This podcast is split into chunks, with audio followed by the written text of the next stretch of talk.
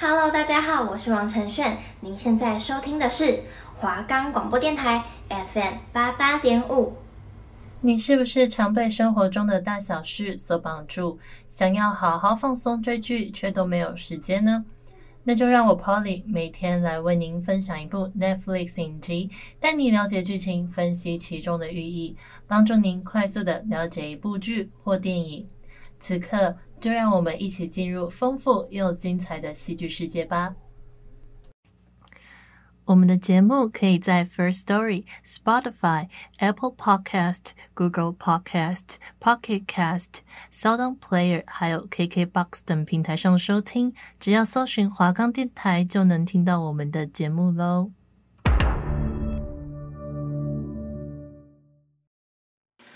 Hello，各位剧人们好啊！欢迎大家来到最后一集的节目。首先呢，要感谢一直以来都有在收听节目的巨人们，不管你是从上学期，或是这学期，或是只有这一集才开始听的人，我都很感谢。我真的很想要收到你们的回馈，很想要知道大家对于这个节目的想法是什么，但我不知道怎么去得知。我能收到的也只有节目收听的下载量而已，其他都不知道。嗯，剩下的就都留到后面结语的时候说好了。我们就先来进入今天的主题。这次呢，要介绍的是《出走布鲁克林》这部影集。这是一部由美国和德国合拍的迷你影集，总共呢有四集，是 Netflix 上首部主要用异地剧拍摄的作品，改编自 Deborah Feldman 二零一二年的自传《Unorthodox》。所有的哈西迪犹太教的角色呢，都是由犹太人所扮演的，从场景到服装打扮。重现这个教派保守而内向的真实生活，还原度是非常高的。那现在呢，就带巨人们进入到剧情当中。首先呢，要提到在二战的时期，纳粹屠杀大量的犹太人，让犹太人几乎灭族。而幸存的犹太妇女呢，为了快速恢复以前缺失掉的大量人口，都背负着生育的责任。大家的希望全都寄予在他们能生下孩子，所以呢，他们大部分一户都就人口很多，尤其是哈西迪犹太教，又称作是极端正统犹太教。而女主角 Esty 就是众多犹太妇女中的其中一员。她生活在非常传统的犹太家庭里面。她爸爸呢是一个酒鬼，而母亲因为受不了父亲还有这个环境而选择离家出走。所以 S T 就是由外婆带大的。和大多数的犹太妇女一样。S T 她被灌输丈夫就是一切的思想，而女人呢，最重要的事情就是传宗接代、生小孩，这样便一定要在十七岁以前就出嫁，而且结婚以前不能和对方见面超过五次，所以基本上他们是没有谈恋爱这件事情的。更为残酷的事情，传统的理念让犹太女性被无数条枷锁给禁锢。女人们不能自由地露出自己的头发，结婚前还要把头发剃光，然后她们出门在外就只能戴假发，在家就是包头巾，因为他们认他们的教义就认为说，女人的头发是一种诱惑，会有勾引他人的疑虑，在每个月的生理期呢，也被认为是不干净的存在。呃，他们会在五天的经期，还有后七天的经血排尽期，也就是说有十二天都是要跟丈夫分床睡的，彼此都不能碰到对方。等到十二天以后呢，女性呢还必须要就是洗澡，然后剪指甲，把自己的身体都清洁干净之后，经过呃一系列的程序。还要进入到他们的净身池里面去背诵经文，然后浸泡全身。Esty 的丈夫叫做 Yanky，是一位珠宝商公子。那正值花季时期的 Esty 和其他女孩一样，她对爱情充满了憧憬。那两个人第一次见面的时候，Esty 就对 Yanky 的印象不差，因为对方家境富裕，看起来也很。憨厚老实，于是两个人就顺利的步入礼堂。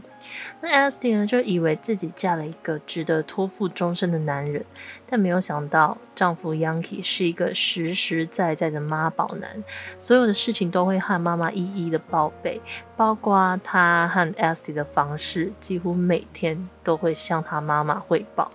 那因为呢，在婚后一个礼拜后，妈妈都听闻两个人就是没有办法顺利的去进行房事。于是某天就找上门，并觉得一切都是 S 的问题，并打算呢帮他找一位呃辅导老师来教导 S T 要如何行房。那两个人就发生了点争执。那当晚呢，S T 在吃晚餐的时候就跟丈夫 Yankee 说了白天发生的事情。但 Yankee 也没有站在 sty 这边，也觉得都是他的问题，就说着啊，为什么其他人都可以，为什么就是就他不行而已？于是两个人就是矛盾逐渐的加深。由于婚后呢 sty 她一直都没有生孕，就受到了所有人的指责，甚至是家族的否定。直到某天家族聚餐的时候 sty 觉得不太舒服，就早退跑去医院检查之后，就发现怀孕了。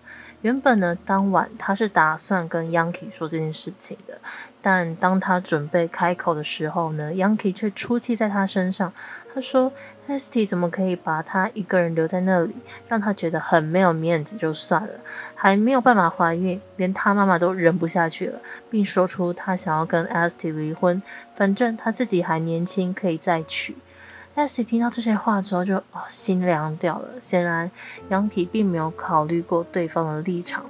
要是 S 弟离婚了，不止可能无法再婚，更要受到异样的眼光。那 S 弟就冲出家门，他感到气愤难平，他对 Yankee 失望透顶。那也决定了，他想要放弃这段婚姻，向传统理念发出挑战。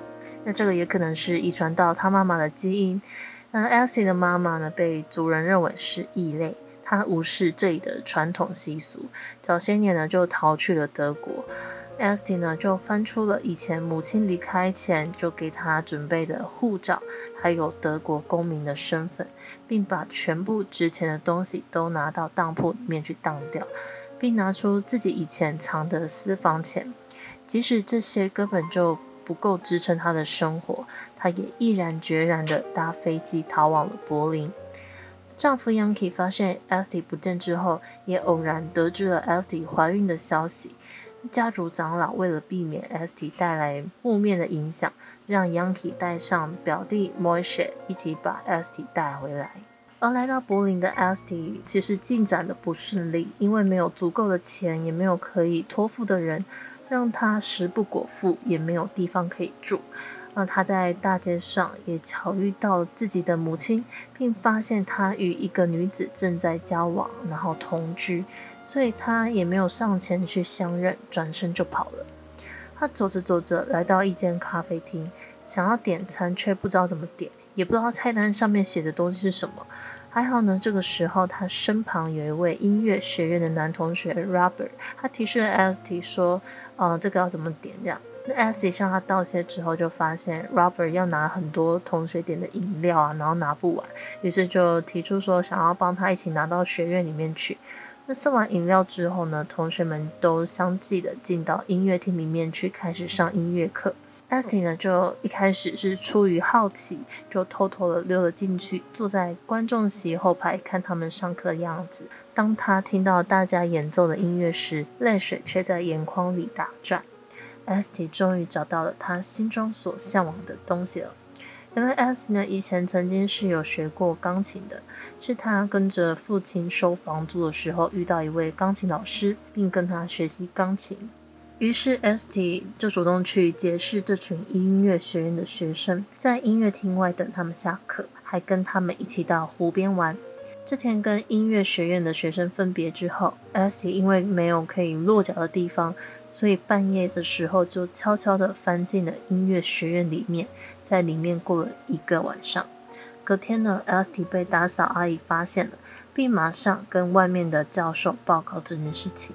那这位教授看见 Esty 身上什么东西都没有，就请他吃了一顿饭。他在过程中就得知 Esty 他对音乐是有兴趣的。然后就跟他讲说，哦，我们这个学院是有一个管道，它可以提供给有音乐天赋，然后也想学音乐，但是却需要补助的学生。那所以 Esty 呢，他就跟学院报了名。那之前认识的这群学生们知道 LST 想要考进音乐学院，也很想要帮助他。于是呢，在聚餐当中，LST 就弹了一首以前跟钢琴老师学的乐曲。那听完之后呢，朋友们都陷入了沉默。那其中一位朋友就很老实的、很直接的跟 S T 讲说：“嗯，他虽然看得出来是有天赋的，但是他弹成这样，就是这样的实力是注定没有办法进到音乐学院里面去的，就是完全不顾 S T 的感受。那受不了打击的 S T 就把东西拿了就跑了出去，让他感受到了前所未有的无助。”到了电话亭，给外婆打电话哭诉，想要受到安慰。但当外婆一听到 St 的声音，就立马挂断，因为外婆觉得 St 是家族的耻辱。那此时呢，丈夫 Yanky 还有 Moishe 就已经抵达了柏林，并找到了 Esty 母亲的住处。Moishe 呢就认为是他母亲把 Esty 给藏起来，但 Esty 就真的不在这里，然后并被他妈妈呛了几句。妈妈知道 Esty 逃家之后，也是十分担心她的处境。她知道 St 一旦被抓住后，后果会不堪设想。在几天之后呢，妈妈在她的信箱里面收到音乐学院寄来的考试通知书，才知道 St 想要的梦想是什么。啊，因为 Esty 她那时候报名的时候，把地址是填她妈妈的地址，这样。那丈夫那边呢，被妈妈赶走之后，当然是没有放弃。那 Yanky 呢，跑到 Asi 母亲工作的地方去找她，希望她可以提供一些线索。但妈妈却告诉 Yanky 说，Asi 就是因为不想要在那里生活，所以才会逃出来的，并且告诉 Yanky，在那里就什么都得不到，因为在那边女性没有受教权，什么都不能学，然后所有的一切都是要为丈夫、为小孩、为家庭而活，所以逃出来以后，身上也没有什么技能，就只能做体力活。那 Yanky 呢，就有些愣住。但还是留了一张纸条，写下自己的电话号码，希望 Elsie 妈妈有任何消息就打给他。而另外一边呢，Moishe 使用了一些手段，他在妈妈不在家的时候敲开了他家的门，并发现了考试通知书，所以理所当然的就会觉得说，哦，是妈妈在骗他们。那 Esty 呢，在这里其实接受到了很多新鲜的事物，像是第一次来到酒吧。第一次涂口红，然后在劲歌热舞当中让自己心动的男孩 Robert。Rubber 呢，他多次的为 St 出头，那两个人在舞池里不经意的眼神接触，也让气温迅速的攀升。而 Moishe 此时也跟踪了 St 来到酒吧。并且发现处在人群中的 St，但他没有出手把 St 抓走，而是拿起手机拍下了他。当然呢，Moishe 也撞见了 St 跟 Robert 在暧昧的画面，但他不知道怎么告诉 Yanki。那最终呢，发泄完情绪之后，回到饭店，那跟 Yanki 说他看到事情啊，并且把照片给他看。那为了安慰 Yanky，Moishe 就把他带到了性服务的场所，让他在这里可以好好的享受一番。可是 y a n k i 他不敢这么做，因为这个是违反教义的。即使进入到房间，他也什么都不敢做。他说他自己根本就不知道怎么跟女生相处，当然在那样的环境下面生活，根本就不知道如何去尊重女性嘛。更何况 y a n k i 还是一个妥妥的妈宝男。于是 YANKI 就有些崩溃，他就跑到 Esty 的妈妈家中，疯狂的质问他老婆到底在哪里。因为家族的施压，YANKI 也快忍不下去了。此时的 Moishe 正埋伏在 Esty 每天必经的道路上。当 Esty 发现 Moishe 之后呢，两个人在大街上你追我跑。那 Esty 当然不出意外的被 Moishe 抓到了，两个人就坐在公园的长椅上面。Moishe 依然在试图劝说 Esty，告诉他他在外面根本就没有办法独立生存。可 Esty 呢，还是无动于衷。于是 Moishe 就掏出了一把手枪，他放在椅子上面，他想要让 Esty 自己了结自己。那无助的 Esty 就来到母亲家中，那妈妈呢也得知 Esty 怀孕的消息，并告诉她说要坚强，毕竟身为人母。可是 Esty 却质问妈妈：“既然这样，当初为何要抛下自己？”那母亲就向他解释说：“那时候的官司没有办法打赢，而是家族那边的人把 Esty 从他身边带走。”那得知母亲当年的苦衷，Esty 也终于释怀了。到了音乐考试当天呢，Esty 他原本只有请一位帮他弹钢琴的老师来帮他伴奏，然后他唱一首歌。那评审教授们就跟他说：“诶，他的声音好像比较适合唱女中音的歌曲。”于是就问他有没有准备别首歌啊？那 Esty 就想了一想，他就选择唱出了犹太教的传统歌曲。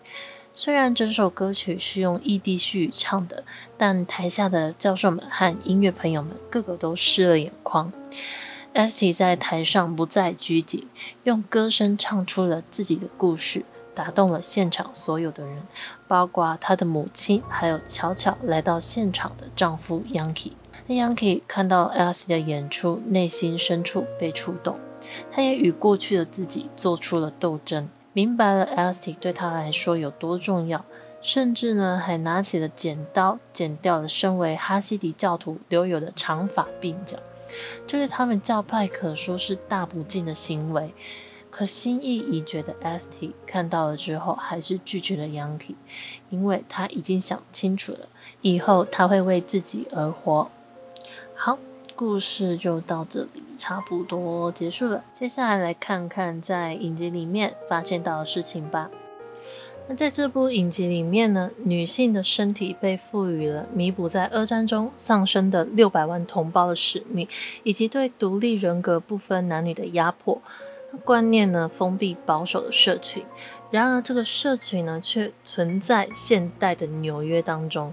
关于这部影集呢，首先要了解一个背景，就是犹太教有呃五个主要的教派，其中的哈西迪犹太教派又称为极端正统派，也就是这部剧中的教派。但对于哈西迪犹太教派，剧情还原的不只是语言，更有传统保守高压的生活方式。剧中的女主角 Elsie，她在美国纽约布鲁克林威廉斯堡哈希迪社区里面生活。但是除了以色列以外，世界上最大的哈希迪社区由二战后幸存的犹太人所组成的。在二战期间呢，全世界受到迫害而死的犹太人达到六百万之多。社区里面的幸存者都带着大屠杀历史的伤痛，也相信如此惨痛的遭遇是与世俗社会融合的报应。因此呢，在哈西迪社区里面的犹太人都坚守着他们的教义，严防世俗社会的入侵。于是呢，在世界上最繁华的纽约市里面，我们竟然可以看到这样的一群人。男性教徒穿戴着黑衣黑帽，脸颊旁留有螺旋的鬓角；而女性教徒呢，则是身穿着长袖长裙，不能裸露身体的任何地方。头发呢，也要用头巾包裹着。这些都是从中世纪延续至今的穿衣风格。更让人惊讶的是，社区里面的教徒都不能使用手机，样也不会上网，过着与世隔绝的生活。而且女孩们很早就会被家人安排要结婚生小孩，因为大屠杀让犹太人失去了六百万个同胞，不断的繁衍后代以修复伤痛，成为了每一位犹太女孩的使命。而出走布鲁克林呢，带有一个路标，那样的路标呢是一种预设，是发生在镜头之外的价值观，就像是牵线木偶一样，就是引领着角色的言行。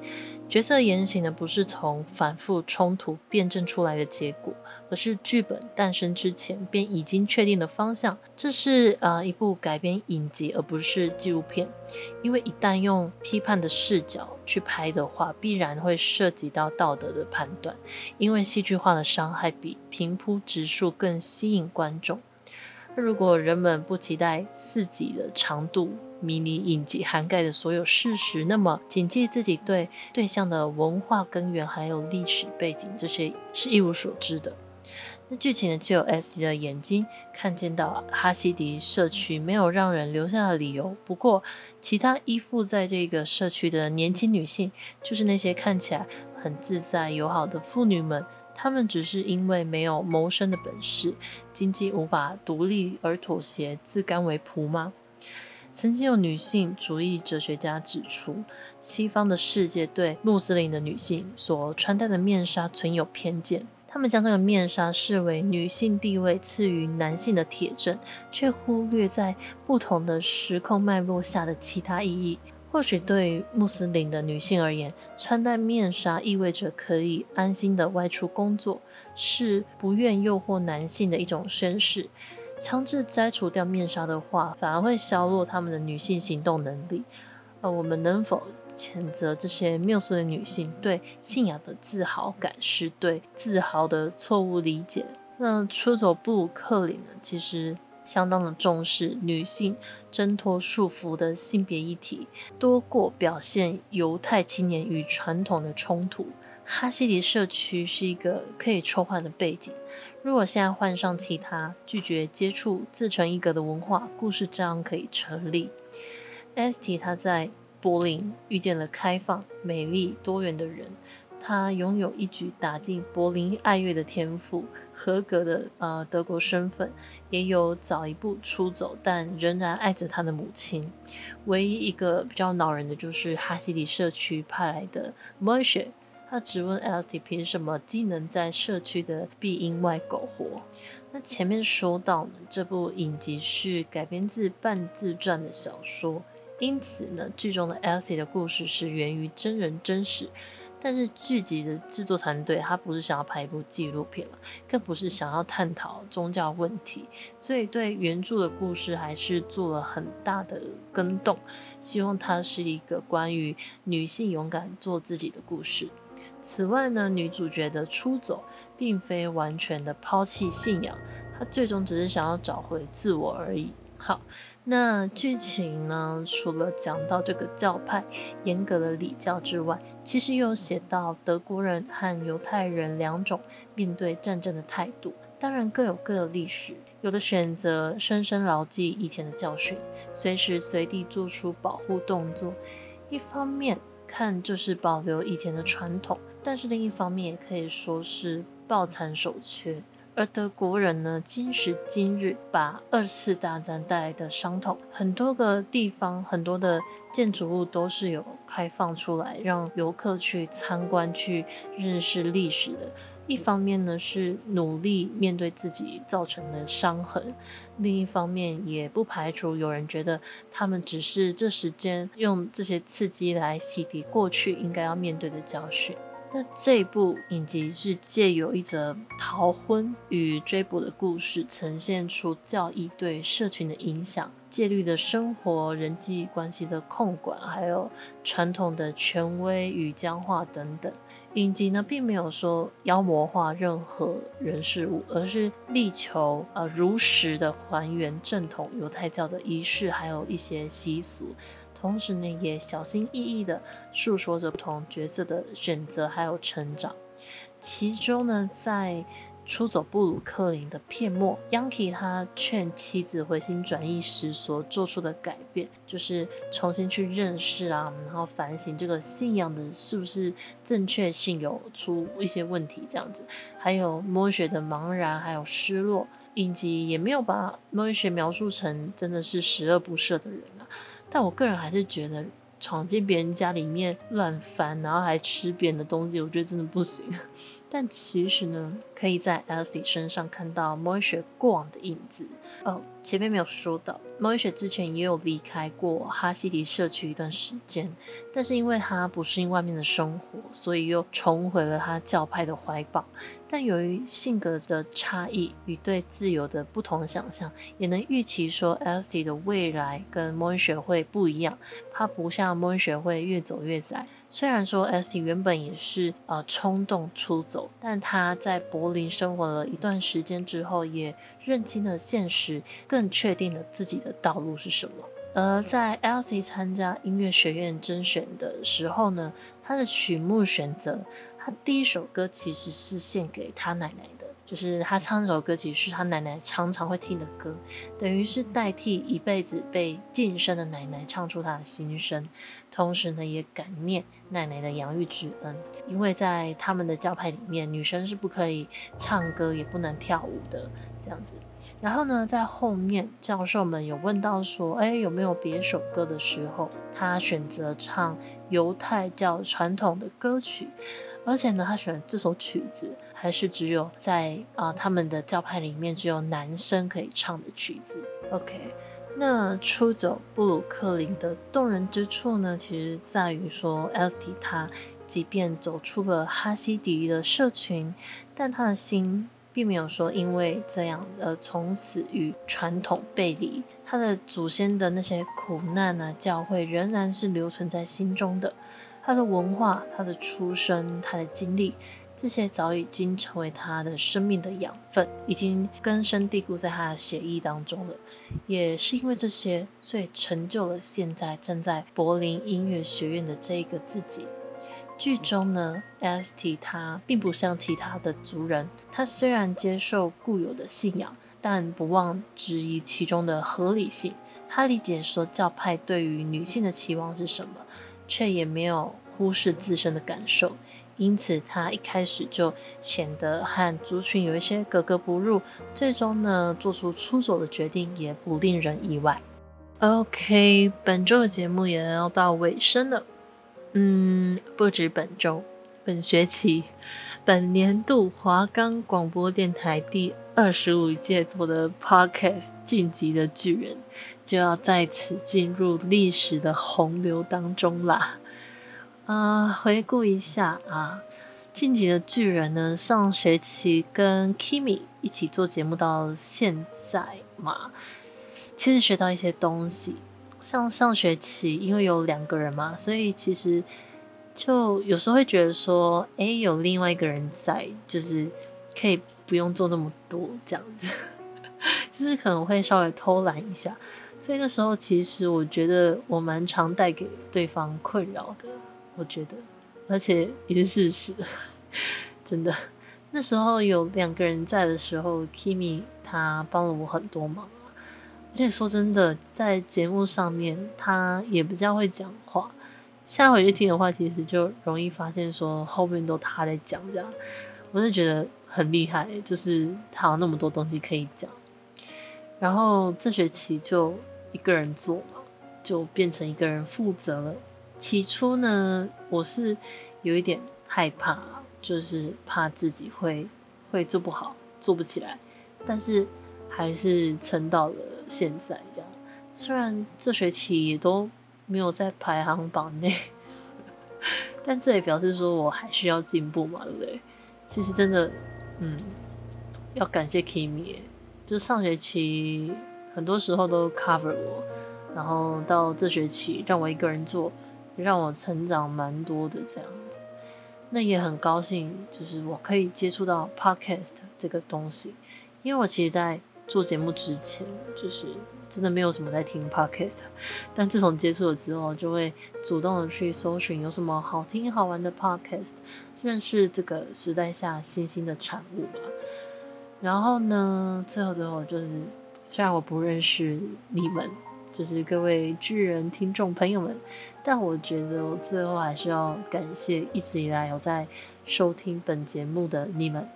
就像我前面说的，不管你们是每一集都有收听，还是说只有一集两集都没有关系，或是如果你们有因为我的节目吸收到什么，得到什么，或是。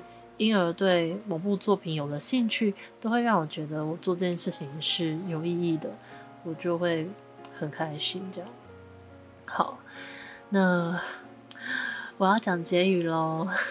好，希望大家呢未来还是可以畅游在戏剧的世界里面。那进击的巨人在这里就跟各位说再见了，感谢巨人们的收听，我是主持人 Polly。大家再会，拜拜。